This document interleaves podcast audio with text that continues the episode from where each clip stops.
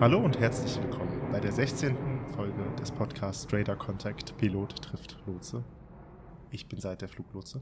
Und ich bin Tim, der Pilot. Hallo. Hallo Tim. Hallo Seid. Wie geht's dir gerade? Mir geht's gut. Dankeschön. Ich schaue auch gerade aus dem Fenster und sehe dicken Nebel. Wie ist das Wetter bei euch? Ja, ist auch total neblig. Heute Morgen, als ich in die Kita gefahren bin mit dem Fahrrad, habe ich alle meine Lichter angeschmissen, die ich habe, damit ich gut gesehen werden kann. Apropos Nebel. Tim, letztens, als wir telefoniert haben und so ein bisschen besprochen haben, was wir demnächst machen, da kamst du gerade frisch wieder und hast deine aller, allererste Cut 3 Landing gemacht. Und da war ich, also wir haben dann gesagt, scheiße, das Gespräch am Telefon hätten wir aufnehmen müssen, weil ich war total geflasht davon, was du alles berichtet hast. Erzähl mal über deine Landung in Zürich. Ja, genau, seit ich hatte meine erste Cat 3 Landung als Kapitän. Natürlich bin ich als Co-Pilot auch schon das ein oder andere Mal Cat 3 angeflogen, aber schon längere Zeit nicht mehr. Zum einen aufgrund der Pause, die ich gemacht habe, aber natürlich auch, weil das auf der Langstrecke einfach nicht so häufig vorkommt wie auf der Kurzstrecke. Was heißt Cat 3? Die Instrumentenlandeverfahren sind in verschiedene Kategorien unterteilt, die sich an der Sicht orientieren, die bei der Landung zur Verfügung steht. Normalerweise ist Cat 1 Betrieb, also Cat steht für Category oder Kategorie 1, das heißt bis zu einer Sichtweite von 550 Metern ist Normalbetrieb. Da kann und darf man von Hand anfliegen, nutzt natürlich trotzdem die äh, Landesignale des Flughafens, das sogenannte ILS, ILS Instrumentenlandesystem, aber ohne weitere Einschränkungen. Wenn die Sicht jetzt abnimmt, zum Beispiel bis auf 300 Meter runtergeht, dann ist schon sogenannter Cat-2-Betrieb. Und wenn es dann noch debliger wird und die Sichten noch geringer werden, dann spricht man von Cat-3-Betrieb. Der wird wiederum unterteilt in Cat-3a und b und theoretisch gibt es auch noch C aber in der Praxis ist es bei B Ende, also K3 Alpha oder K3 Bravo Betrieb, bis zu einer Sichtweite von 75 Meter. Also wir brauchen eine Mindestsicht von 75 Meter, um einen Anflug durchführen zu können, wobei bei der Landung selbst dann sogar bei den aller Schärfsbedingungen bei einem Cat 3b ähm, sogar theoretisch auch null Sicht reicht bei der Landung. Um diese 75 Meter in Relation zur Geschwindigkeit des Fliegers zu setzen, Tim, in Knoten Anflugsgeschwindigkeit, wie viel ist das? 140 Knoten? Genau, 140 Knoten Anflugsgeschwindigkeit. Das sind etwa 70 Meter pro Sekunde, also ist eigentlich genau die Sichtweite, die man in einer Sekunde durchfliegt. Das ist natürlich nicht viel. Was hat das jetzt äh, operationell für Besonderheiten? Äh, das heißt, dass eine sogenannte Low Visibility Operation in Progress ist, also LVO nennt sich das bei uns. Und das heißt, dass zum einen der Flughafen größere Sicherheitsabstände zwischen den Flugzeugen einhalten muss, weil die Landesignale dieses ILS deutlich empfindlicher sind und nicht gestört werden dürfen. Es muss einfach mehr Redundanz vorhanden sein. Das bedeutet dann auch oft, dass es zu Verzögerungen kommt, weil ein Flugzeug erst den Anflug beginnen darf oder einen bestimmten Teil des Anflugs beginnen darf, wenn das vorausfliegende Flugzeug gelandet ist ist und deswegen nicht so enge Abstände gehalten werden dürfen, wie das sonst der Fall ist. Und kurze Anmerkung, es ist nicht nur sogar die Landung, sondern bis der Flieger die Landebahn verlassen hat und einen gewissen Bereich des Taxiways, also der Rollwege, verlassen hat, sodass quasi diese Strahlen, die vom Flughafen ausgesendet werden, keinerlei Störungen unterliegen. An der Stelle die kleine Anmerkung, was ich mit Strahlen eigentlich meine. Nämlich sind das Frequenzen, die vom Flughafen aus, vom Instrumentenlandesystem am Flughafen aus, abgesandt werden. Das ist der Landekurssender und der Gleitwegsender. Und diese Frequenzen werden in Amplitudenmodulationen, wer sich da näher interessiert, kann gerne bei Wikipedia nachlesen, abgestrahlt. Und das meinte ich mit Strahlen und beispielsweise so ein, ähm, so ein Schwanz von einem Flugzeug, der ist ja relativ hoch, der kann so einen Strahl ganz gut ableiten. Der Flieger muss wirklich weit weg sein von der Landebahn und erst dann darf der nächste Flieger in so Cat-3 Bay Operations, wie du sie hattest, ähm, seinen Anflug beginnen. Das heißt, normalerweise hat man einen Abstand bei landenden Flugzeugen von so ungefähr eine Minute und dann macht man eher so fünf Minuten und dann ist es halt so, dass bei Nebel leider Flieger sehr, sehr, sehr, sehr, sehr viel mehr Delay erzeugen. Also einfach viel länger brauchen, bis sie landen können häufig. Und warum ist das wichtig? Das ist deswegen wichtig, weil äh, bei Low Visibility Operation der Pilot nicht mehr von Hand landen kann. Bei den allermeisten Flugzeugen ist es zumindest so, sondern die Landung mit Autopilot durchgeführt wird. Und zwar wirklich bis das Flugzeug auf der Bahn aufgesetzt ist und sogar bei Cat 3b noch bis zum Abrollen eine ausreichende Geschwindigkeit erreicht ist. Das heißt wirklich, Der Autopilot fliegt das Flugzeug extrem präzise auf wenige Meter genau auf den Aufsetzpunkt, auf die Mittellinie der Landebahn und steuert das Flugzeug sogar noch so lange, bis man die Abrollgeschwindigkeit erreicht hat. Und das ist was, was wir im Simulator regelmäßig üben. Das wird auch extra in die Lizenz eingetragen, weil das vom Gesetzgeber so vorgegeben ist, dass es geübt werden muss und auch in den Tests nachgewiesen werden muss. Weil die Besonderheit liegt nicht darin, dass man dem Autopiloten bei der Landung zuguckt. Das macht er in der Regel einwandfrei sondern es geht vor allem darum, was passiert, wenn an den kritischen Punkten irgendein Problem auftritt. Also wenn zum Beispiel das Landesignal gestört ist, weil doch ein Flugzeug durchgerollt ist oder ein Auto, da kann ja auch ein anderes Fahrzeug sich mal verfahren haben zum Beispiel. Oder was passiert, wenn ein Triebwerk ausfällt kurz vor Landung. Oder was passiert, wenn der Autopilot sich intern irgendwie verschluckt. Also es gibt ganz viele Möglichkeiten, dass da irgendwas nicht so laufen kann, wie es vorgesehen ist. Und da müssen wir als Piloten eben genau wissen, wie wir mit diesen Situationen umgehen. Ob wir weiterfliegen können, ob wir höhere Sichtweite vielleicht brauchen, ob wir erstmal durchstarten müssen, uns mit dem System, was ausgefallen ist, beschäftigen müssen und so weiter. Also das ist die eigentliche Herausforderung bei so einem Anflug. Und deswegen ist die Aufgabenverteilung auch ganz klar geregelt. Automatische Landung heißt immer, der Kapitän ist der Pilot Flying. Was Pilot Flying heißt, haben wir in unseren letzten Folgen schon ein paar Mal besprochen. Der Co-Pilot ist immer der Pilot Monitoring und der hat eine ganz wichtige Aufgabe, der muss nämlich genau überwachen, dass der Autopilot das Programm richtig abfährt, also in einer bestimmten Höhe das äh, Flugzeug richtig auf die Landebahn ausrichtet, in der richtigen Höhe die Nase langsam hochnimmt, den Schub reduziert und dann auch das Flugzeug ordentlich aufsetzt. Der Kapitän, der schaut raus und muss bei etwas höheren Landestufen noch positiv identifizieren, dass es die Beleuchtung der Landebahn ist, die unter dem Flugzeug durchrauscht. Ähm, wie gesagt, bei K3B reicht sogar äh, Nullsicht, da müsste man dann theoretisch gar nichts mehr sehen. Ist in der Praxis aber so gut wie irrelevant, weil irgendwann sieht man dann doch ein paar Lichter unter einem durchhuschen. Und das ist wirklich ein ganz faszinierender Moment. Also ich kenne es natürlich aus dem Simulator häufig geübt, aber wenn du in echt wirklich bei Null Sicht auf den Boden zufliegst und weißt, aufgrund deiner Anzeigen, aufgrund deines Höhenmessers, bist jetzt noch 50 Meter hoch und der Boden nähert sich und du siehst nichts und dann irgendwann tauchen Lichter unter dir auf und macht und du bist unten. Das ist total faszinierend. Das geht nur, wenn du 100% Vertrauen in die Technik hast und die haben wir natürlich, sonst können wir das auch nicht machen. Und es funktioniert einfach. Und jetzt in meinem konkreten Fall war es so äh, auch ganz spannend, weil wir hatten die allermeiste Zeit bis zur Landung fantastische Sicht. Das war nämlich eine sehr tiefe Nebelschicht bei bestem Wetter oben drüber. Also die Leute, die in den Bergen spazieren waren, hatten ein tollstes Panorama. Wir auch, bis wir dann in 400 Fuß, das sind etwa 130 Meter, von oben die Nebelschicht eingetaucht sind, haben noch vom Flugzeug vor uns so die Wirbelschleppen, das Loch im Nebel gesehen, sind dann da quasi hinterher reingeflogen und dann wenige Sekunden später kamen dann schon die Lichter ähm, aus dem Nebel auf uns zu und wir haben aufgesetzt und dann äh, die Bahn verlassen und dann tauchten beim Abrollen so nach und nach aus dem Nebel die anderen großen Flugzeuge vor uns auf und wir haben uns dann ganz langsam mit Hilfe unserer Karten und deiner Bodenkollegen in Zürich dann zur Parkposition vorgetastet. Das war wirklich ähm, sehr interessant und, und spannend.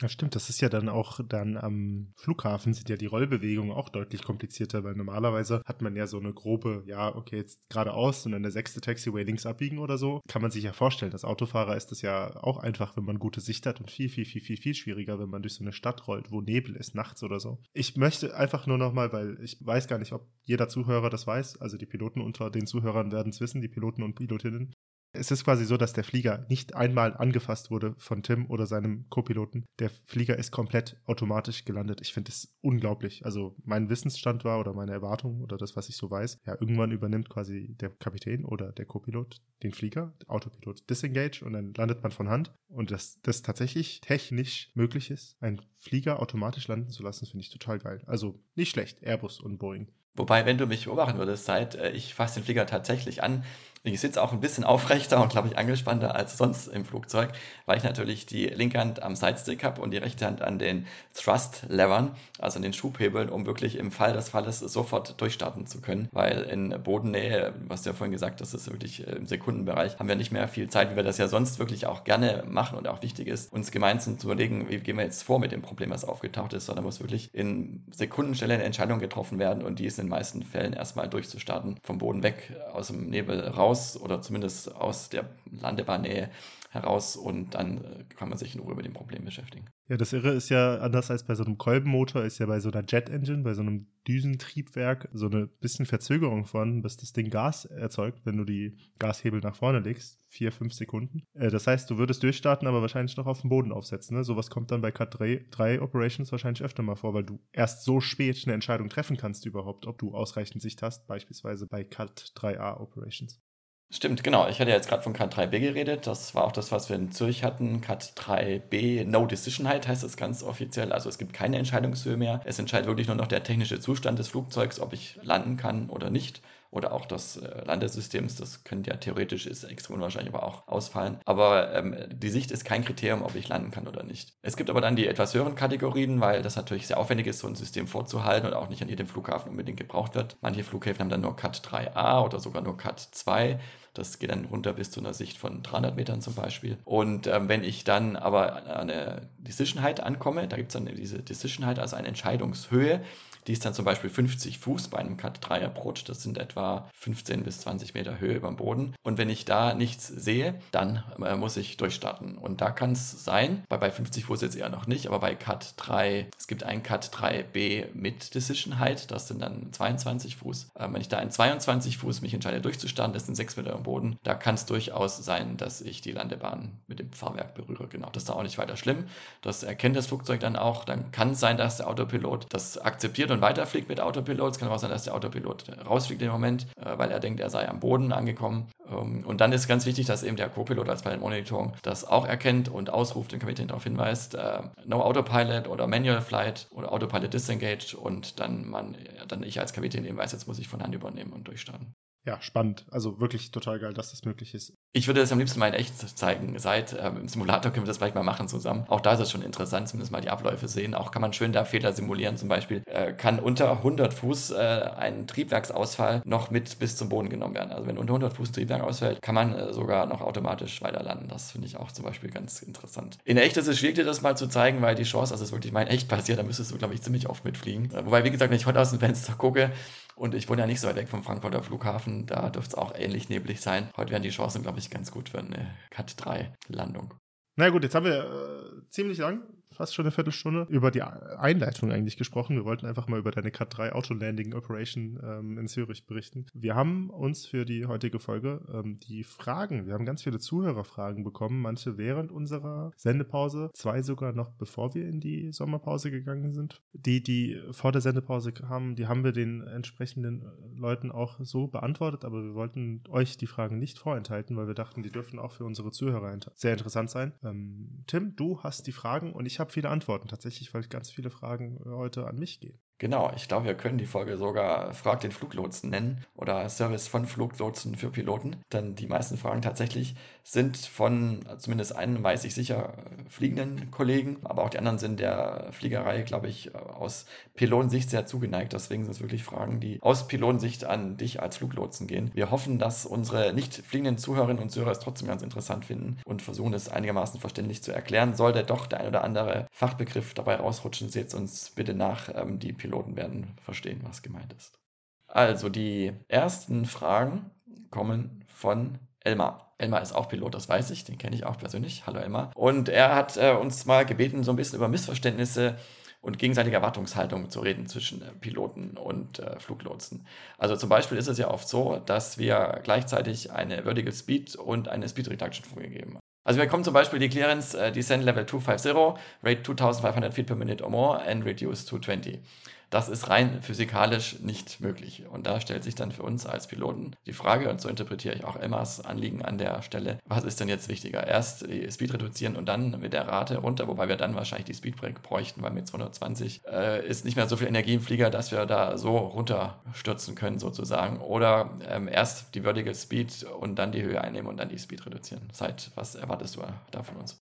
Ja, äh, also da muss ich quasi als erstes einmal vorausschicken, wenn du drei Fluglotsen nach ihrer Meinung zu dieser Frage fragst, kriegst du vier verschiedene Antworten. Das ist ein großes, großes kommt drauf an. Jetzt in diesem konkreten Fall, wenn gar nichts dazu kommt und man denkt sich so, ja gut, beides gleichzeitig kann ich nicht machen, dann macht man entweder das, worauf man Bock hat, weil da gibt es quasi verschiedene Teile der Antwort. Wenn der Fluglotse eins von beiden mehr gebraucht hätte, hätte er es schon gesagt. Also wenn ich zum Beispiel zwei Flugzeuge lateral, also hintereinander herfliegen habe und es mir sehr wichtig ist, dass der hintere nicht Pac-Man macht und den vorderen auffrisst, dann würde ich das in meine Clearance, in meine Freigabe mit einfließen sagen und würde sagen Reduced Speed 220 as soon as possible and whenever possible then Descent Rate 2500 or more. Also ich würde quasi wirklich eingrenzen, dass ich zuerst die Speed Reduction will und dann die Sinkrate. Oder andersrum. Und wenn die einfach so die Clearance kommt, hat man jetzt als Pilot die Möglichkeit zu sagen, fragen wir nochmal nach oder machen wir das, was dem Flieger am besten tut. Das ist dann wiederum auch eine Bauchentscheidung, die der Pilot trifft. Aber grundsätzlich würde ich persönlich sagen, ist tatsächlich bei dieser Konstellation der Lotse in der Bringschuld. Ähm, wir haben ein grundlegendes Verständnis von Flugzeugen und da bei der Freigabe wird sowohl kinetische als auch potenzielle Energie abgebaut und beides gleichzeitig geht nicht. Also ein Flieger kann potenzielle Energie abbauen, in kinetische Energie umwandeln oder andersrum, aber beide Energien gleichzeitig ist selbst wenn es ginge mit einer hohen, hohen Maß an, also das, man muss diese Speedbreaks ausfahren und das macht keiner gern. Das ginge theoretisch, aber das willst du halt nicht machen, einfach weil das ist nichts anderes als quasi verspendete Energie. Das ist so ein bisschen wie wenn man auf die Autobahnabfahrt zufährt. Da vorne will man raus und man fährt noch 220. Dabei wäre es viel schlauer gewesen, Kilometer vorher Gas rauszunehmen, sich rollen zu lassen. Das ist quasi die übertragene Analogie. Ich hoffe, dass man diese Instruction nicht kriegt. Aber meistens, wenn ich so eine Instruction gebe, ist meine, mein Wunsch die Sinkrate zuerst, also 2500 feet per minute or greater. And whenever it's possible, reduce speed to 20. Das ist das, wie ich sie geben würde. Ähm, ja, das ist so ein bisschen, man hört vielleicht das raus, dass da viel Fingerspitzengefühl ist auf die Situation. Ist der Luftraum voll? Was braucht man wichtiger? Und wie ist das, erwartet ihr von uns Mindeststeig- oder Sinkraten, also zum Beispiel immer mindestens 1000 Fuß pro Minute? Weil zum Beispiel manchmal gibt es auch die äh, Clearance, ohne dass jetzt eine Vertical Speed vorgegeben ist, äh, Reduce Minimum Clean. Und dazu müsste ich aber die Vertical Speed zum Beispiel auf 500 Fuß pro Minute oder sogar auf 300 Fuß pro Minute reduzieren, damit die Speed überhaupt ähm, abbaut. Erwartet ihr trotzdem immer noch, dass wir zum Beispiel 1000 Fuß pro Minute haben? Oder ist euch Vertical Speed grundsätzlich egal, Hauptsache wir descenden oder climben? Es ist ja grundsätzlich so, dass wenn ich eine Sink- oder Steigfreigabe gebe, je nachdem, es quasi definiert ist, dass wenn der Pilot nicht mehr oder der Flieger nicht mehr diese Rate macht, diese 1000 Fuß pro Minute, dass er den Fluglotsen darüber informieren müsste. Machen jetzt nicht viele, aber selbst wenn, beispielsweise, wenn jetzt ein A340 300 aus München startet und einen ganz, ganz langen Flug antritt nach Los Angeles, der ist sackvoll bis oben hin, der kann gar keine 1000 Fuß machen. Eine kleine Korrektur an dieser Stelle. Hier waren nicht 1000 Fuß pro Minute gemeint, sondern lediglich 300 Fuß pro Minute. Also dieses Wissen ist dann auch schon vorhanden, dass manche Flieger das schlicht und ergreifend nicht können. Und du hast gerade den Begriff Minimum Clean benutzt. Minimum Clean Speed ist quasi die langsamst mögliche Geschwindigkeit, die ein Flieger fliegen kann, bevor er vom Himmel fällt. Ohne eine Konfiguration zu starten, die man für die Landung braucht. Also einfach, wenn man sagen will, hör mal, äh, Flughafen ist voll, ich bin noch in der Reiseflughöhe, flieg mal langsamer, dann sage ich dem Piloten Fly Minimum Clean Speed. Die 1000 Fuß, die kann man jetzt gar nicht machen, wenn man gerade reduziert. Das ist wieder genau dasselbe. Kinetische Energie, potenzielle Energie, beides gleichzeitig reduzieren geht nicht.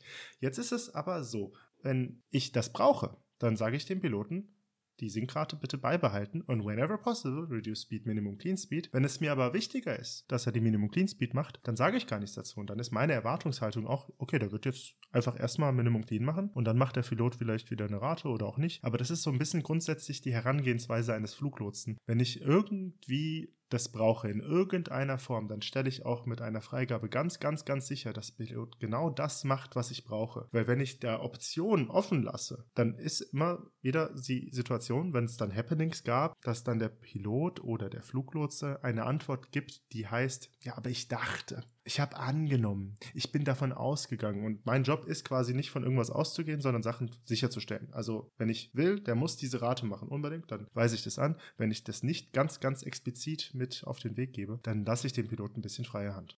Wir haben da schon mal drüber gesprochen, aber trotzdem mal für die Transparenz oder die Frage ist eigentlich nach der Transparenz. Was für Informationen bekommst du eigentlich wieder zum Flugzeug? Siehst du, welche Geschwindigkeit ich vorgewählt habe, auf die ich reduzieren will? Siehst du, welche Vertical Speed, also Steig- und Sinkrate ich eingedreht habe, falls ich eine eingedreht habe oder welche ich tatsächlich fliege, wird das ausgerechnet oder sendet das Flugzeug die tatsächlich angezeigte Steig- und Sinkrate äh, mit dem äh, Transponder-Signal, also Mozilla in dem Fall, zu euch? Das Mozilla Readout, was wir kriegen, da hatten wir mal die äh, Hypothese, oder das wird so ein bisschen rumerzählt. Ich habe das tatsächlich erst letztens wieder in einem Podcast gehört und der Podcast ist sogar von der deutschen Flugsicherung, dass man nur, wenn man Squawk 1000 eindreht, Verweis an unsere Technikfolge von damals, dass man dann den Mozilla Readout kriegt. Das stimmt so nicht. Mozilla Readout kriegt man quasi immer, wenn der, Flug, wenn der Flieger das auch unterstützt. Aber natürlich muss auch die Flugsicherungssoftware das unterstützen. Ich kriege viel angezeigt. Ich kriege euren Selected Level angezeigt. Ich kriege eure aktuell vom Autopiloten geflogene Speed, also quasi die Present Speed. Ich kriege leider nicht angezeigt, was die ähm, Selected Speed ist. Ich kriege auch keine Synkrate Selected angezeigt, sondern die vom Computer des Fliegers das ausgerechnete Synkrate und gleichzeitig rechnet mein Radarsystem auch die tatsächliche Synkrate aus. Ich kriege ähm, euren Heading angezeigt, noch ein paar andere Sachen. Aber so grundsätzlich, ich sag mal, das Wichtigste für uns ist ja das Level. Ähm, das kriege ich immer angezeigt. Ich würde ganz gerne auch die tatsächlich von euch ausgewählte Synkrate angezeigt kriegen, aber die von dem Computer des Fliegers übermittelte Synkrate ist auch schon mal ganz cool.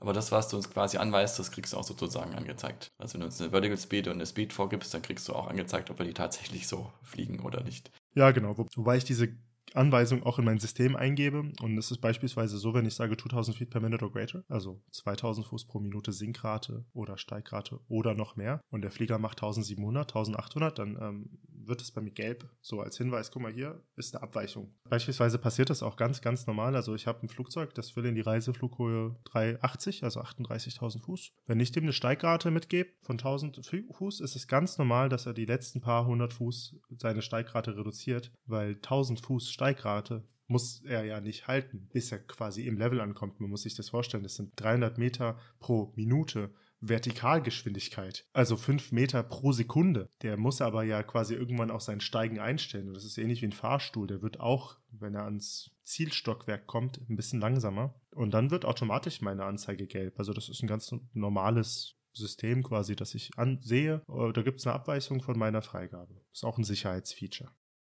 Das heißt also, auch wenn jetzt keine explizite Freigabe oder Anweisung für eine Steig- oder Sinkrate ist, können wir die auch theoretisch beliebig ähm, zum Beispiel erhöhen, weil das war auch nochmal eine Frage, die hier kam, wenn wir zum Beispiel durch eine Wolkenschicht fliegen, wo es ein bisschen wackelt, haben wir ganz gern, dass, wenn die Anschaltzeichen noch eingeschaltet sind, äh, dass wir die Nase ein bisschen hochnehmen und dadurch die Geschwindigkeit zwar reduziert wird, aber sich die Steigrate erhöht und wir entsprechend schneller durch die Wolkenschicht durch sind. Da habt ihr auch kein Problem damit, oder wenn dann plötzlich mal die Steigrate statt der ansonsten anliegenden vielleicht 2000 Fuß pro Minute plötzlich mal auf 4000 Fuß pro Minute hochgeht.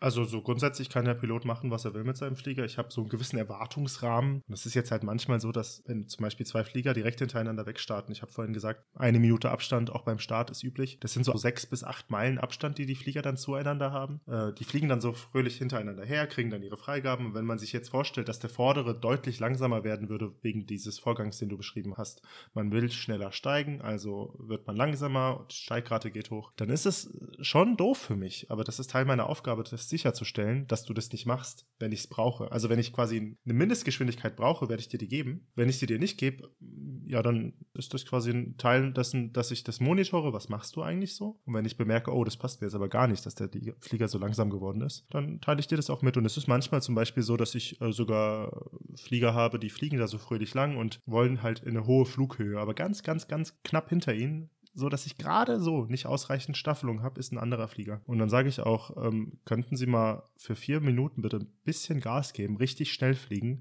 Ich habe 5,2 Meilen, aber ich brauche ein bisschen mehr, das dankt mir noch nicht. Und dann nimmt er die Nase runter, hört auf zu steigen, gibt Vollgas, beschleunigt richtig schön raus und ich habe dann sechs Meilen und dann kann ich den Flieger schön durchnehmen. Also quasi einfach den Abstand. Das muss ich ihm ja mitteilen, das weiß er ja nicht. Und genau andersrum muss ich quasi verhindern, dass er das macht. Also das ist immer, das ist quasi, das, das klingt so ein bisschen albern, aber ich stelle quasi einfach nur immer sicher, dass die Flieger genau das machen, was ich gerade brauche. Und aber wenn ich nichts brauche, dann ist, ist der Autopilot quasi dran. Und jetzt die Klassikerfrage schlechthin. Bei einer Given Rate kommt eine neue Clearance gilt dann die Given Rate weiter oder nicht? Also ganz konkret, wieder Descent Level 250, maintain 2500 feet per minute or more. Next clearance, uh, continue Descent Level 230. Gilt dann weiterhin die Given Rate oder nicht, wenn nichts dazu gesagt wird? Ja, also laut offiziellem Regelwert ist das ganz klar. Jede neue Clearance ähm, hebt alle Restriktionen, die frühere Freigaben vergeben haben, auf. Also Deine Antwort, die Antwort auf deine Frage ist ein klares Nein. Die alte Rate gilt nicht. Genauso ist es eigentlich auch mit einer Speed. Also, wenn ich einem Flieger eine Speed anweise, maintain 260 knots or faster, und ich gebe eine neue Anweisung, müsste ich die Speed jedes Mal wieder mitgeben. Ähm, oder ich müsste quasi vorher klarstellen, this speed is needed until you're reaching level 100 later on.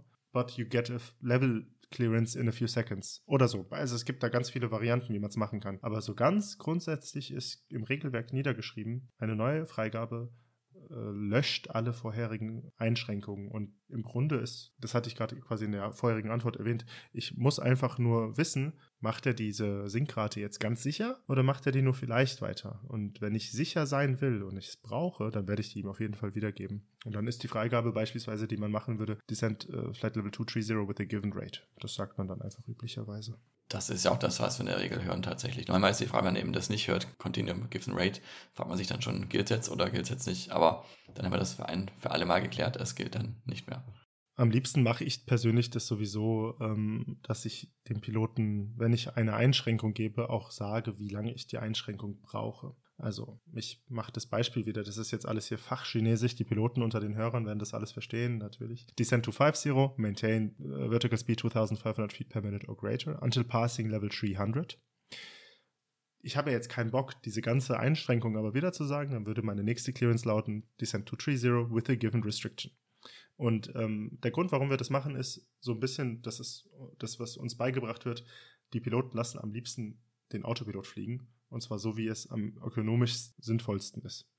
Und wenn ich aber irgendwelche Einschränkungen dem Flieger mitgebe, dann quasi ist das ein kleiner Hemmschuh. Und meine Philosophie ist, äh, wenn ich die Einschränkungen nicht mehr brauche, dann nehme ich sie ihm auch raus. Das ist natürlich in der Praxis passiert es oft nicht. Wenn ich richtig viel zu tun habe, dann mache ich meine Freigaben so kurz und präzise wie möglich und mit so wenig ähm, Missverständnispotenzial wie möglich. Dann ist mir das halt egal, weil ich muss, ja, ich meine, meine Hauptaufgabe ist ja Safety, also zu verhindern, dass was passiert. Und dann ist das jetzt natürlich schön und gut, wenn der Pilot dann irgendwie Freiheit über sein Flugzeug hat. Aber erstmal ist das Wichtige zu erledigen. Aber wenn ich das, wenn ich, wenn ich nicht so viel zu tun habe, dann gucke ich, dass ich quasi minimale Restriktionen vergebe das beruht ja auch auf einer gewissen Gegenseitigkeit. Also zum einen habe ich das Gefühl, dass du und deine Kolleginnen und Kollegen schon auch so versuchst zu denken, wie wir Piloten zu denken und uns das Leben möglichst einfach zu machen. Umgekehrt wissen wir aber auch, wenn ihr uns irgendwelche Restrictions auferlegt, also Beschränkungen anweist, dann hat es schon auch seinen guten Grund und dann können wir die auch entsprechend umsetzen. Also die Flugzeuge sind ja schon auch so gebaut, auch die Autopiloten, auch wenn die es gern möglichst einfach haben, dass man die entsprechend einstellen kann, dass die auch mit fluglotsenseitigen Anweisungen zurechtkommen. Ja, wobei das auch ein bisschen tricky ist. Ne? Also es gibt gewisse Companies mit gewissen Airlines, wir wissen einfach, die steigen total geil. Die steigen wirklich gut, immer. Und wenn ich denen jetzt aber eine Rate gebe, dann ist immer ein bisschen die Gefahr, dass die diese Rate in den Autopilot eindrehen und dann macht der Flieger genau diese Rate fertig. Und dann ist es häufig schöner, den Flieger freisteigen zu lassen, weil der, wenn er freisteigt, dann macht er 4000 Fuß, 3000 Fuß pro Minute, also das, wie eine Rakete geht er hoch. Und kaum gebe ich die Rate, dreht er die Rate in seinen Autopiloten ein, weil dann stellt er auch sicher, okay, der Flieger, der macht jetzt die Rate. Wenn er zum Beispiel nicht mehr genug Puste hat, um die Rate zu machen, dann reduziert er notfalls seine Geschwindigkeit. Damit stellt der Pilot wiederum sicher, dass er meine Freigabe Folge leistet. Aber ich sehe dann so richtig, wie der Flieger äh, langsamer steigt, obwohl ich das ja gar nicht will. Aber das ist halt immer so ein bisschen so ein äh, Fingerspitzengefühl gefragt. Aber gut als letzten Satz vielleicht noch dazu zum Thema Fingerspitzengefühl. Auch wir unter den gewissen Einschränkungen, also grundsätzlich lassen wir das Flugzeug so gut es geht natürlich steigen, weil die optimalste Reiseflughöhe ist natürlich möglichst weit oben, bei wenig Luftwiderstand und möglichst gut im Wind. Und die wollen wir natürlich auch möglichst schnell erreichen. Und das rechnet der Bordcomputer aufgrund von bestimmten Parametern. Da fließt der Treibstoffpreis, diverse andere Kosten mit ein, das ist der sogenannte Kostindex. Das rechnet er sich aus und äh, rechnet dann ein optimales äh, Steigprofil aus. Aber das kann oft dazu führen, dass die Nase zu weit nach oben äh, geht, vor allem wenn der Flieger relativ leicht ist. Und dann äh, könnte hinten äh, der Service nicht beginnen, weil die Flugbegleiterinnen und Flugbegleiter, die tun sich dann zu schwer, beziehungsweise die Trolleys, die würden an einem bestimmten Winkel, das sind zum Beispiel 7 Grad, würden die umkippen oder zumindest das Risiko besteht, dass die umkippen. Das heißt, wir dürfen im Steigflug, wenn die hinten mit dem Service beginnen wollen, nicht mehr als 7,5 Grad Pitch, also Neigung über dem Horizont, was die Nase angeht, einnehmen. Das heißt, dass dann durchaus mal die Steigrate vielleicht nicht so optimal ist, wie wir das für unser optimales Profil gern hätten, dafür aber dann die Vorwärtsgeschwindigkeit wiederum zunimmt. Also solche Abhängigkeiten bedingen sich dann unter Umständen auch manchmal gegenseitig und äh, das ist dann ganz äh, interessant, wie man das dann entsprechend eben auch berücksichtigen muss. Wahrscheinlich positive wie negative Pitch, oder? Also im Sinken gilt dasselbe? Ja, aber da ist es eher unwahrscheinlich, dass wir auf 7,5 Grad kommen. Also die normale Reiseflug-Pitch, sozusagen die Nulllinie, um die wir immer so pendeln, sozusagen, ist nicht null, sondern die liegt eher so bei 2 bis 3 Grad. Dieses Flugzeug ähm, per se hat. Das liegt an der Geometrie auch der Tragflächen, wie die eingestellt sind vom Winkel her und so weiter. Also das Flugzeug fliegt jetzt nicht im Reiseflug mit der Nase genau auf 0 Grad, so die Nase immer ein bisschen über dem Horizont. Das heißt, wenn wir die Nase runternehmen, nehmen wir es in der Regel nicht so weit runter, wie wir sie hochnehmen über dem Horizont, wenn wir, wenn wir steigen. Also da ist die 7,5 Grad eigentlich kein kein Faktor. Das würde auch sehr komisch aussehen. Ich musste immer an die Raumpatrouille Orion denken, Rücksturz zur Erde. Und äh, so fühlt sich das dann so ein bisschen an. Okay, interessant. Ähm, aber um Elmars Frage letztendlich äh, zusammenfassend abzuschließen, das ist alles so ein bisschen Fingergespitzengefühl, sowohl auf Piloten als auch auf Lotsenseite. Es gibt Regeln, ähm, man geht von den Regeln zwar aus, aber so ein bisschen gilt immer die Devise bei uns, if in doubt, check it out. Also wenn man irgendwie, wenn man es braucht, muss man es anweisen. Wenn man es nicht anweist, kann man nicht wirklich davon ausgehen, dass es gemacht wird. Das heißt, du versuchst mal wie wir Piloten zu denken. Das äh, freut uns sehr. Und das ist jetzt auch so die letzte Frage von Emma. Was würdest du denn von uns Piloten wünschen, dass wir quasi wie ihr Fluglotsen denkt? Was sind aus deiner oder eurer Sicht unsere häufigsten Fehler oder, oder falschen Reaktionen oder wo entspricht unser Verhalten nicht dem, was du vielleicht unser, von uns erwarten würdest? Also da, da gibt es jetzt von mir keine definitive Antwort, weil das ist wieder die Situation, frag fünf Lotsen, krieg sieben Antworten. Also ich glaube, es gibt zwei Sachen, die haben jetzt nichts mit einem Missverständnis zu tun, sondern das ist ähm, mein Arbeitswerkzeug, ist meine Frequenz und meine Stimme.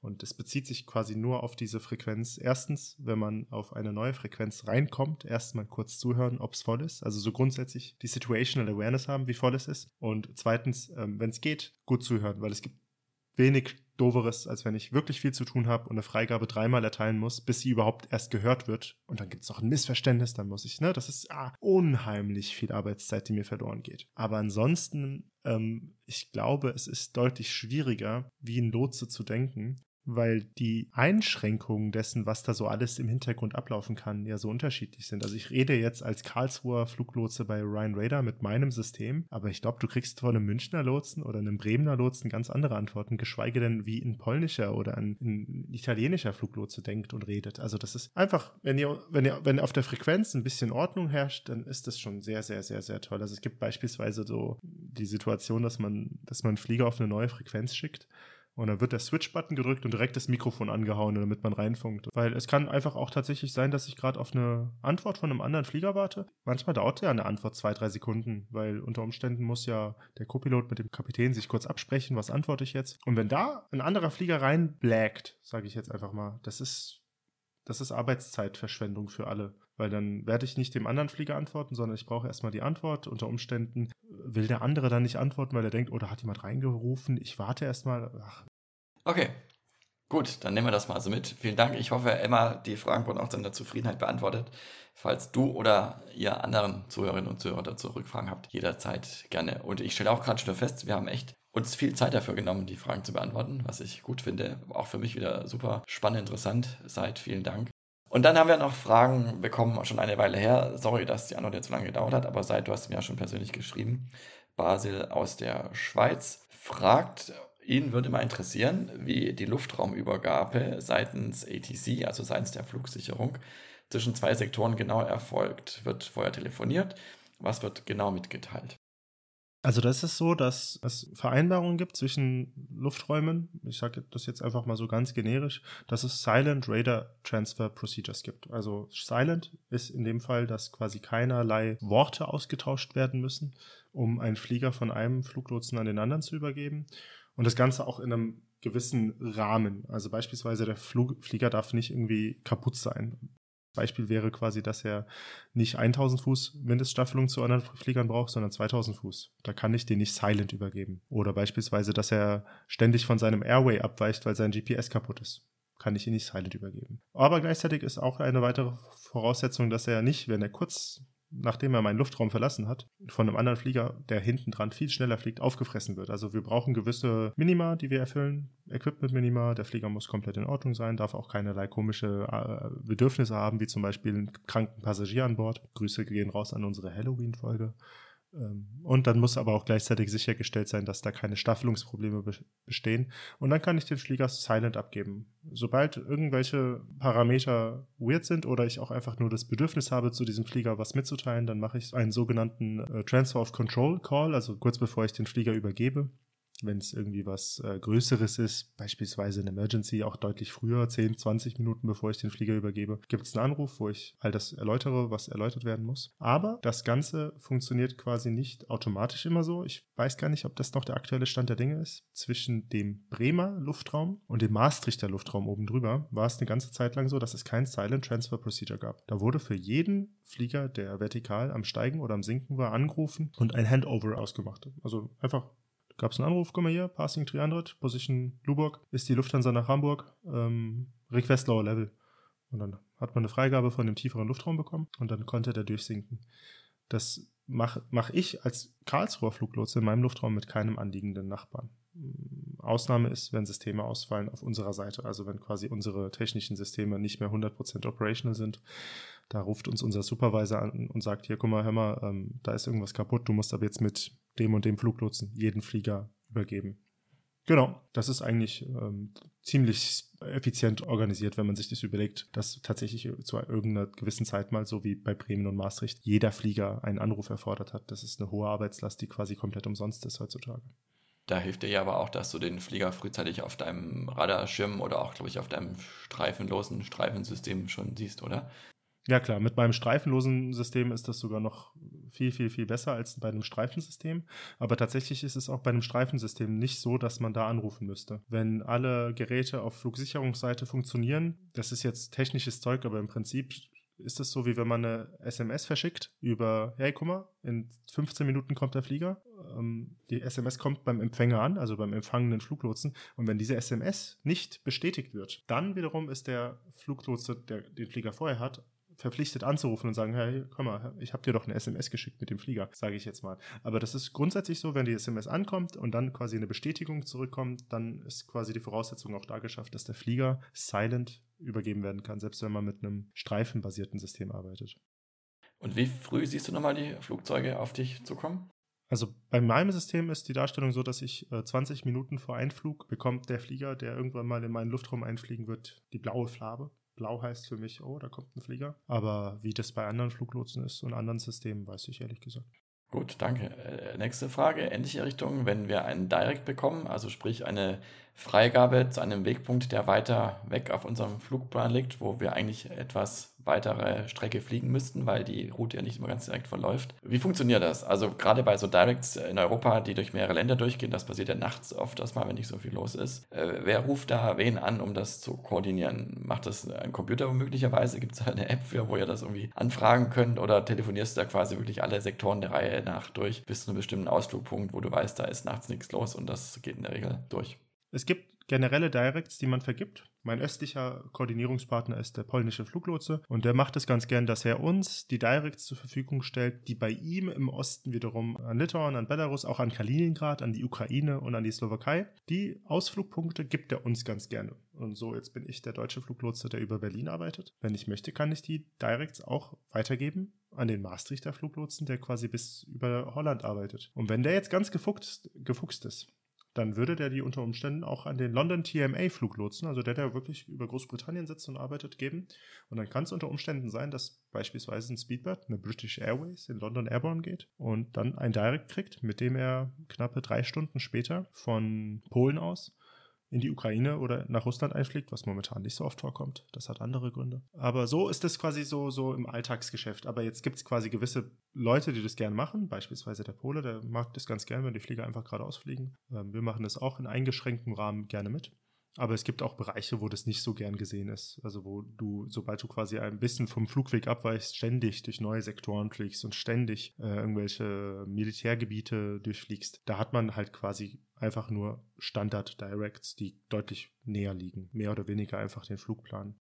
Das heißt, es geht also eher rückwärts als vorwärts. Sprich, der Endpunkt von dem Direct sozusagen, der weiß, da kommt einer, der könnte den Direct gebrauchen und informiert dann quasi rückwärts sozusagen der Reihe nach die Sektoren oder ihr informiert euch der Reihe nach rückwärts. Hier, der Nex hat uns schon Direct gegeben, er kann direkt bis nach, wie auch immer, Kutos oder wie die Punkte heißen, äh, fliegen.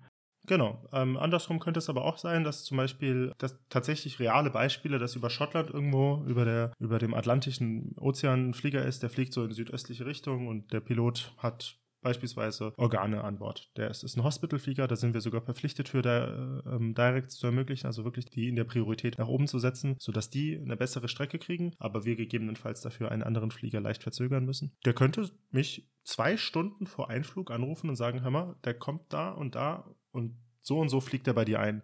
Hast du ein Direct für mich? Und dann würde ich so ein bisschen mich hinsetzen und sagen, mit der und der Einschränkung, beispielsweise, das, stell mal bitte sicher, dass der nicht südlich Magdeburg vorbeifliegt. Das wäre eine Einschränkung, die ich geben würde. Kannst du den dorthin clearen? Und dann wird das wiederum rückwärts weitergegeben, dieses Direct. Und so funktioniert es wie so ein bisschen ein kleines äh, Geben und Nehmen. Also manche Directs hat man generell, aber bei diesen Directs, wo Flieger eine Emergency hat, Flieger beispielsweise ähm, sowieso vom Starter aus einen kranken Passagier mit an Bord hat, da ähm, könnte es auch eine Vorwärtskoordination geben. Und dann gibt es wiederum die Directs, die man nicht offiziell immer hat, aber man weiß ganz genau, okay, ich habe jetzt ein Flugzeug, das hat irgendeine Art von Notlage und muss schnell landen. Dann gebe ich dieses Direct frei und koordiniere das nach. Das ist jetzt beispielsweise, wenn einer nach Frankfurt will, da muss ich nicht lange überlegen, welchen Punkt ich nehme. Aus nordöstlicher und östlicher Richtung würde ich einfach Kerax benutzen. Das habe ich meistens nicht generell, aber benutze es dann und sage hier, hör mal, ähm, der muss schnell landen, äh, Frau mit Herzinfarkt und dann gebe ich dem die ganzen Daten wegen dem Herzinfarkt und dann redet da keiner mehr über dieses Direct. Also das ist dann, ne? Aber das würde ich zum Beispiel nicht machen mit einem Wegpunkt, der noch weiter hinter Kerax liegt, weil dann endet mein Wissen schon längst und dann könnte es sein, dass ich da total den Humbug vergebe. So gibt es so ein bisschen Wissensspektrum, aus dem man schöpft bei dieser Koordination von Directs. Was da en route ja auch hilft, ist, dass immer mehr Länder oder immer mehr Luftraum mehr Free Route Airspaces sind. Also da es gar keine Luftstraßen mehr gibt, sondern wirklich nur noch quasi an den Landesgrenzen oder an den Luftraumgrenzen Wegpunkte definiert sind und dazwischen kann quasi, werden ja nicht nur direkt geflogen, sondern auch schon direkt geplant werden. Und das ist ja ohne die Vision für Single European Sky, also für den vereinheitlichten europäischen Luftraum, möglichst kurze Flugwege auch schon in der Planung, sodass man gar nicht erst während des Fluges noch weiter um kurzen Flugweg sich bemühen muss, wenn man eh schon den kürzesten geplant hat. Was heute leider noch nicht geht aufgrund der Luftraumstrukturen. Jupp. Gut, die letzte Frage, die wir hier haben, auch eine ganz spannende, nämlich ähm, was ich eigentlich beim Check-in auf einer Frequenz alles dazu sagen soll. Also Frage hier, wenn ich bei Ryan Radar einchecke, reicht dann Höhe oder muss ich auch noch Parsing oder Climbing oder Leaving dazu sagen, wenn ich gerade im Steigflug oder Sinkflug bin? Äh, wollt ihr noch den Two-Way-Point wissen, zu dem man gerade hinfliegt? Was willst du von uns hören? Also ich weiß nicht, ob das so allgemeingültig ist, weil es gibt Länder zum Beispiel, das kenne ich ganz viel von den ähm, Fernost- und Mittlerer Osten-Piloten, die bei jedem Call auch ihren Squawk mitsagen, also ihre eindeutige Identifikation. Ich brauche das nicht, ich sehe das auf meinem Radar. Das ist zum Beispiel ein Teil der Antwort. Ich weiß nicht, ob das in anderen Ländern anders ist. Aber so ganz grundsätzlich, wenn jemand bei rein Räder einfliegt, also relativ großer deutscher Luftraum. Und er kommt gerade vom Polen oder vom Dänen oder vom Italiener oder vom Österreicher. Da muss verifiziert werden, in welcher Höhe der ist. Also ganz genau, wir müssen gucken, ob der Pilot angibt, ich bin in 38.000 Fuß und mein System zeigt auch 38.000 Fuß an. Weil wenn da eine Abweichung ist, müssen wir im Zweifelsfall immer dem glauben, was der Pilot sagt.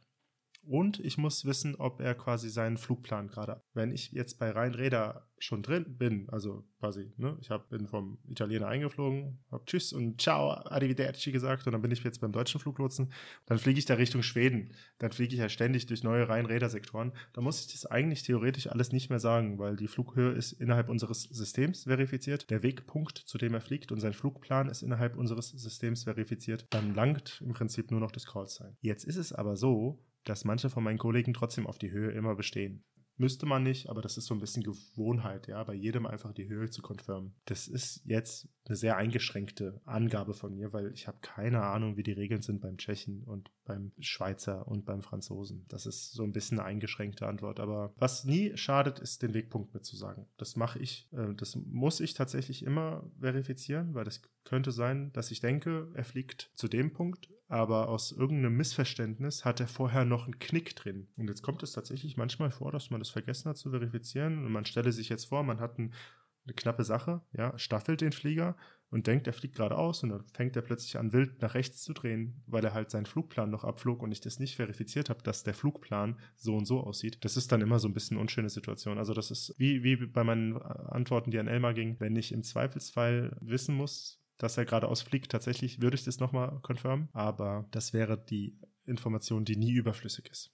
Sehr schön. Ja, aus meiner eigenen Erfahrung kann ich sagen, aber das weiß der Basel ja sicher auch, ähm, im unteren Luftraum oder wenn es dann in die Terminal Area geht, also in den Flughafennahbereich, gibt es auch nochmal Sonderregeln, dass zum Beispiel ganz vielen Plätzen der Director, das ist der, der die Flugzeuge dann auf den Anflug einfädelt, ganz zum Schluss, äh, bei dem checkt man dann noch mit seinem Ruf Zeichen mit seinem Call-Sign ein, weil da auf so viel los ist auf der Frequenz, äh, dass das zu viel wäre, was da gesprochen würde und der in der Regel ja ohnehin direkt neben dem Anfluglotsen sitzt, der ihm den Flugzeug, das Flugzeug übergeben hat. Ähm, aber es gibt auch zum Beispiel Airports wiederum äh, in England, wo du beim Abflug noch die Abflugroute dazu sagen sollst, auf der du gerade fliegst und so weiter. Also das ist auch so ein bisschen äh, regional unterschiedlich, aber ich glaube, für den oberen Luftraum, also wo du arbeitest, Zeit, gilt eben weitläufig schon das, was du auch jetzt gerade erzählt hast.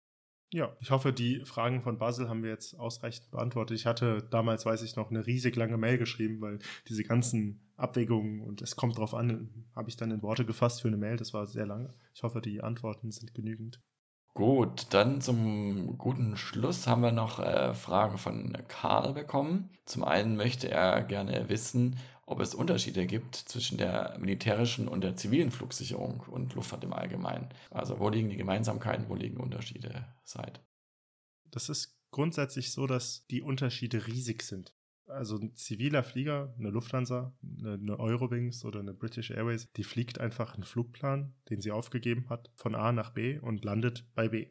Fertig. Also da ist ja total lahm. Militärische Flieger haben häufig Missions. Also die wenigsten militärischen Flieger fliegen einfach von A nach B. Da gibt es zum Beispiel von den Amerikanern, vom DoD, vom Department of Defense, ganz viele Transportflüge, die fliegen ständig in der Weltgeschichte rum. Gibt es eine total interessante Folge zur Militärlogistik von Wendover. Das ist ein YouTube-Kanal. Packen wir in die Show Notes total die Empfehlung. Aber ähm, das sind die wenigsten Flieger. Die meisten sind halt irgendwelche F-16 oder Eurofighter oder F-35. Die sind auf irgendwelchen Missionen und dann ist es so, dass man entweder fliegen die geradeaus und dann ist das auch nicht so spektakulär, aber häufig fragt man nach den Intentions und dann sagen die ja zum Beispiel, ja, wir würden ganz gern erstmal an dem Flughafen drei Approaches machen, danach würden wir gerne in die und die Übungsarea fliegen und am Ende würden wir gern in Lage ein Full-Stop-Landing machen. Und dann ist es quasi was ganz anderes, weil da muss man viel mehr koordinieren. Häufig ist es auch so, dass die nicht alleine fliegen. Dann hast du Formationen auf der Frequenz und dann ist allein schon das anders, weil wir haben ja gerade über dieses Reinrufen auf einer neuen Frequenz, die Frage von Basel geredet. Und bei den Formationsfliegern ist es so, dass die quasi erstmal, wenn es sechs Flieger sind, wechseln sechs Flugzeuge auf deine Frequenz. Wenn alle da sind, dann machen die zum Beispiel Callsign, ich gebe denen mal den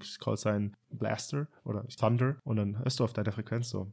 Thunder 1 check, check 2, check 3, check 4, check 5, check 6. Und dann so. Hello Ryan Raider, this is Thunder at flight level 360. Oder so, weil nur der Formationsführer mit mir funkt. Und der Formationsführer, der quatscht mit seinen anderen Kollegen, aber er muss halt sicher sein, dass alle seine Kollegen auf der Frequenz sind und mithören. Das ist ganz cool. Die klingen immer so ein bisschen cooler. Stell mir die auch sehr cool vor da oben. Aber die nutzen dieselbe Frequenz wie wir, oder? Also wir Pilo anderen Piloten können die auch hören. Also ihr zivilen Fluglotsen kontrolliert auch militärische Flugzeuge. Richtig, genau. Die fliegen bei uns normal im Luftraum mit, aber wenn es ähm, Eurofighter sind, sind sie mit auf unseren normalen Frequenzen, weil die können die normalen Frequenzen benutzen. Die F-16s, alte Flieger, auch irgendwelche Mix und so, die können ganz oft nicht die normalen zivilen Frequenzen benutzen. Die haben bestimmte militärische Frequenzen, aber wir koppeln die miteinander. Also so könnt ihr euch gegenseitig hören, ohne auf derselben Frequenz zu sein. Ja, und jetzt ist es letztendlich so, dass die, ähm, die wollen halt ganz, ganz, ganz, ganz unterschiedliche und verrückte Sachen. Und ähm, das ist auch bei denen so, wenn die halt irgendwelche Probleme haben, dann sind die Probleme halt direkt viel, viel, viel ernster als bei einem zivilen Flieger, weil da oben sitzen die ganz alleine drin in so einem Ding, was viel kompakter gebaut ist. Manchmal haben sie nur ein Engine und wenn bei denen ein Engine out ist, dann segeln die. Jetzt segeln die aber viel schlechter als ein normaler Jet von Lufthansa, ein A320. Der kann ja viele Kilometer noch fliegen, ohne einen Schub zu haben. Und diese Kampfjets, die fallen fast vom Himmel. Und dann gibt es dann halt auch so Sachen, dass manche von den Amerikanern Hydrazin mit an Bord haben. Das ist auch wiederum, wenn die abstürzen sollten, ein großes Problem für die Feuerwehr am Boden. Das sind so alles Sachen, die damit einfließen. Aber so grundsätzlich ist es so, dass die Luftfahrt selbst ganz anders ist. Und zwar das, was ich beschrieben habe. Die machen nicht Flüge von A nach B, sondern haben häufig Missions. Und ich muss halt die bei ihren Missions assisten. Und die Flugsicherung, die militärisch, die läuft quasi auch ganz anders. Das hängt dann wiederum auch mit der nächsten Frage, die Karl reingegeben hat, zusammen, nämlich, ähm, dass die in Friedenszeiten die militärische Flugsicherung sich quasi nur darum kümmert, Luftraum zu überwachen. Und das ist das Air Policing, wonach Karl auch gefragt hat. Da greife ich jetzt eine Frage vorweg. Die haben in Deutschland gibt es da verschiedene Control and Reporting Centers, wo der Luftraum überwacht wird. Und das Ganze wird dann gemeldet an das nationale Lage- und Führungszentrum für Sicherheit im Luftraum. Das ist nach 9-11 gegründet worden Und im Grunde ist deren Aufgabe zu gucken, jeder Flieger, der auf dem Weg in den deutschen Luftraum ist, ist das ein guter oder ist ein böser? Jetzt, wenn Lufthansa oder eine, eine Air India aus irgendeiner Richtung kommt, gibt es einen Flugplan. Man weiß auch, das ist der Flugplan zu diesem Flieger. Der fliegt einfach durch, da guckt keiner nach. Aber wenn jetzt beispielsweise einfach ein Jet kommt, den keiner kennt, mit dem keiner irgendwie rechnet und er fliegt auf den deutschen Luftraum zu, dann würde bei denen die Friend of Foe Identification angehen, nennt sich das bei dem nationalen Luft- und.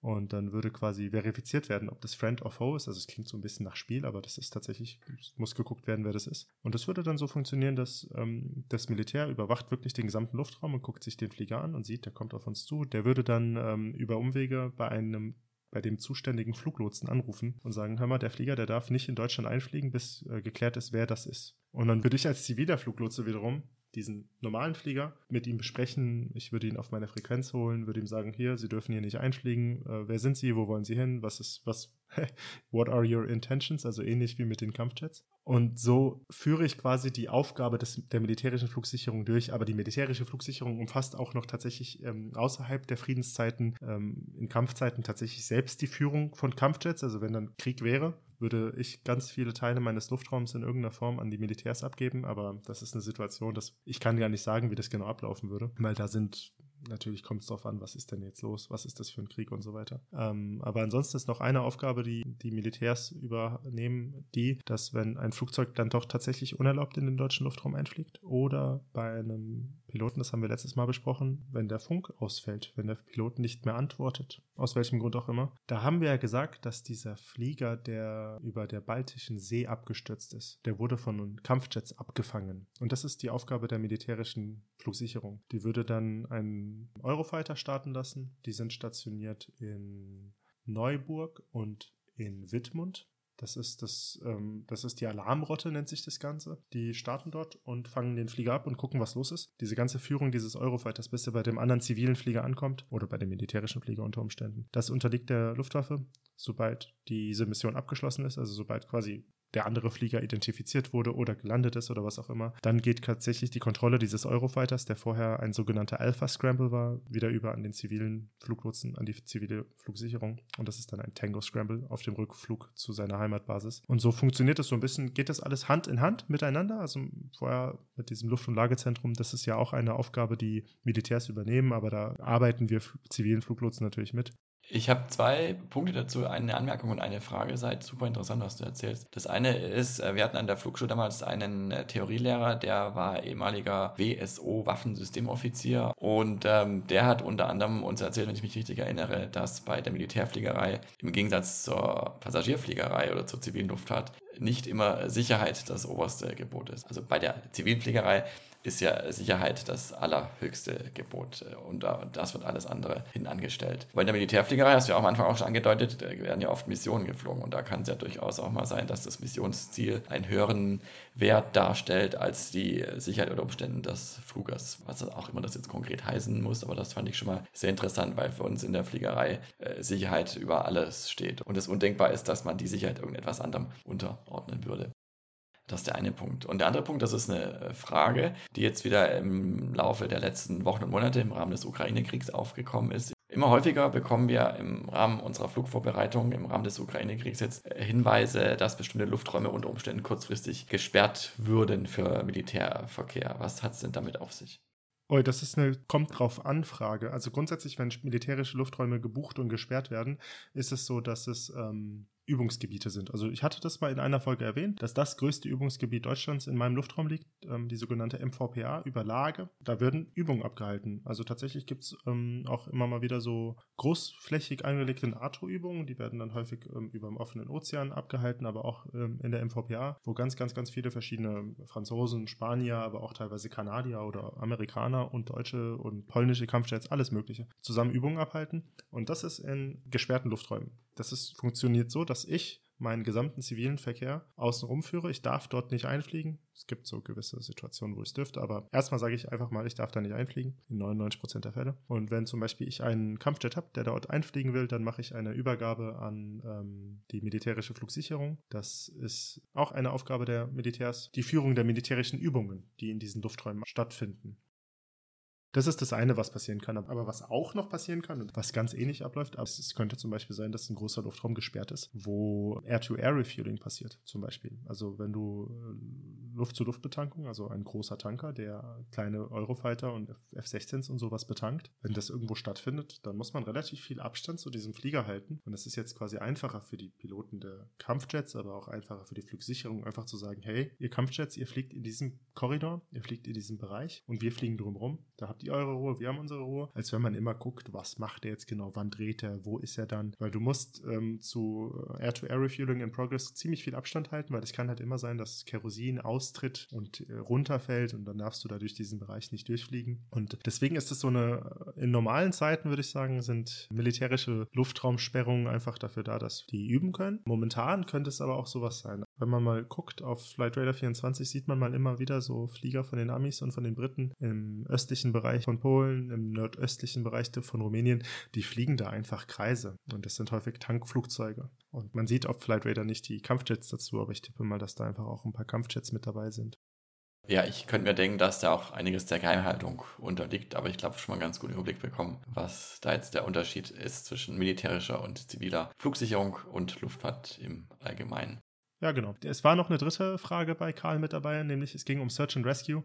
an der Stelle kann ich das, ich habe das auch dem Karl geantwortet damals tatsächlich. Ich kann das an der Stelle nicht beantworten, weil Search and Rescue findet immer in niedrigen Flughöhen statt. Das heißt, äh, wenn da jemand betroffen ist, sind es Fluglotsen im unteren Luftraum. Ich weiß nur, dass es in Deutschland zwei äh, Koordinationsstellen gibt, Glücksburg und Münster. Ähm, das habe ich in der Ausbildung gelernt. Wenn ich jemals einen Pfleger vermissen sollen würde, würde ich nicht selbst dort anrufen, sondern ich würde meinem Wachleiter Bescheid sagen, der würde dort anrufen und so weiter und so fort. Ich hoffe, die Frage kann ich an dieser Stelle aufschieben und nicht aufheben. Das ist tatsächlich ein Ziel von uns, dass wir ja weiter Interviews machen. Wir sind noch nicht weitergekommen, aber dass wir auch mal einen Fluglotsen aus dem unteren Luftraum dabei haben. Ja, seid vielen Dank. Ich äh, schaue aus dem Fenster. Nebel, der auch am Anfang ja schon vor den Scheiben vorbei waberte, ist sogar schon dicker geworden was mich etwas wundert, weil es jetzt eigentlich Nachmittag ist. Nichtsdestotrotz, wir haben, glaube ich, unsere bisher längste Folge aufgenommen, was ich aber gar nicht schlimm finde. Im Gegenteil, wir haben uns nämlich mit unseren Zuschauer- und Zuhörerfragen beschäftigt. Wir freuen uns sehr, dass wir so treue Zuhörer haben, die sich auch sehr für uns und unsere Themen interessieren. Deswegen, wenn ihr noch mehr Fragen habt oder wir das ein oder andere Thema vertiefen sollen, meldet euch bitte. Wir machen das äh, sehr gerne. Ja, vielen Dank für die Fragen, die ja doch sehr an mich gingen. Ich gehe davon aus, dass wir einfach sehr viel mehr fliegendes Personal und Hobbyflieger bei uns haben, die einfach sich dafür interessieren, wie die Flugsicherungswelt tatsächlich aussieht. Aber gerne Fragen in alle Richtungen, die nehmen die gerne auf und freuen uns, die beantworten zu können. Wenn ihr diese Folge hört, ist wahrscheinlich Dezember. Das heißt, das wird auch die letzte Folge in diesem Jahr sein. Weihnachten steht vor der Tür. In diesem Sinne danken wir euch auch ein weiteres Jahr fürs Zuhören, äh, falls ihr treue Zuhörer seid. Falls ihr neu dazugekommen seid, freuen wir uns, dass wir euch mit an Bord haben und hoffen, ihr bleibt uns auch weiterhin treu und können euch auch im neuen Jahr noch mit vielen spannenden Themen und Episoden überraschen. Und damit bleibt uns für dieses Jahr nur noch was zu sagen seid. Frohe Weihnachten, guten Rutsch und falls ihr uns schreiben wollt, ihr kennt unsere E-Mail-Adresse, ich lasse es mir trotzdem nicht nehmen, sie noch mal zu erwähnen. podcast at radar-contact.de Vielen Dank fürs Zuhören. Vielen Dank auch an dich, Seid, für ein weiteres Jahr Podcast zusammen. Mir macht das richtig viel Spaß. Vielen Dank auch, dass du mir und uns dann die Treue hältst. Ja, klar. Danke auch, Tim. Du bist ja die antreibende Kraft gewesen und auch immer noch der Themenaufbereiter. Ich bin ja eher der Laberkopf. Und der Schneider. Und der Schneider.